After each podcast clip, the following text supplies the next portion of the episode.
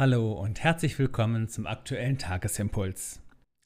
Die Losung des heutigen Tages steht im ersten Samuel-Buch und dort lesen wir: Saul sprach zu David: Wo ist jemand, der seinen Feind findet und lässt ihn im Guten seinen Weg gehen?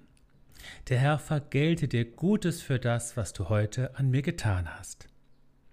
Dazu der Lehrtext aus Römer 12. Vergeltet niemandem Böses mit Bösem. Seid auf Gutes bedacht gegenüber jedermann. Der Güte Raum geben.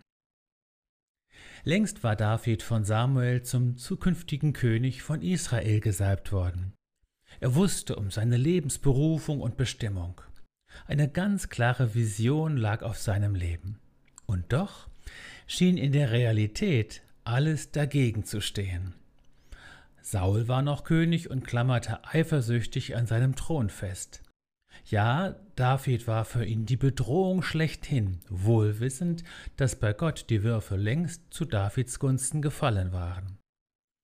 Und so fristete David, immerhin Schwiegersohn von Saul, mit seinen Leuten über Jahre das Leben eines Gejagten und Verfolgten. Da bot sich durch einen glücklichen Zufall eines Tages die Gelegenheit, Saul hinterrücks aus dem Weg zu räumen. Auf den ersten Blick war das die Gelegenheit, geradezu ein Geschenk des Himmels. Wer hätte es David verdenken können, auf diese Weise seiner Bestimmung König zu werden, ein wenig nachzuhelfen? Muss man nicht manchmal auch etwas dafür tun, damit eine Vision Wirklichkeit wird? Doch David wusste, sein Königtum wäre von Anfang an zum Scheitern verurteilt gewesen, wenn es mit einem Attentat auf den Gesalbten des Herrn, den amtierenden König Saul, begonnen hätte.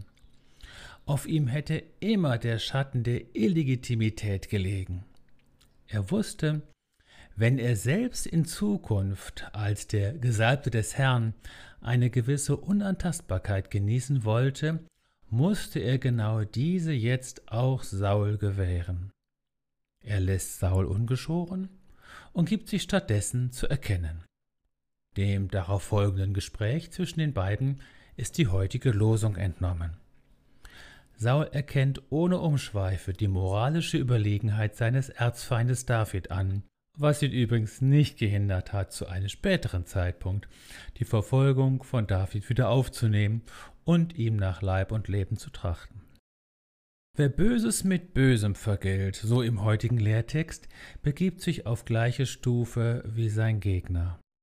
Das Argument unserer Kindertage, der hat doch aber auch und der hat angefangen, zieht nicht. Unrecht und Gewalt werden nicht dadurch legitim, dass sie Vergeltung für erlittenes Unrecht sind.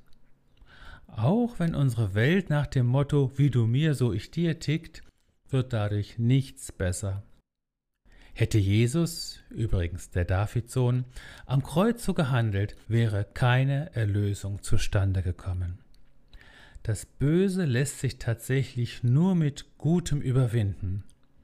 Erlösung hat nur diesen einen Weg. Vielleicht nicht gleich und sofort.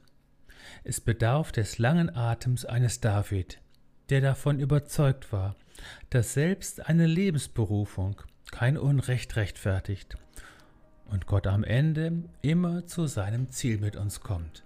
Bestimmt. So segne dich der Vater mit seiner ganzen Güte und mache dich mehr und mehr zu einem gütigen Menschen.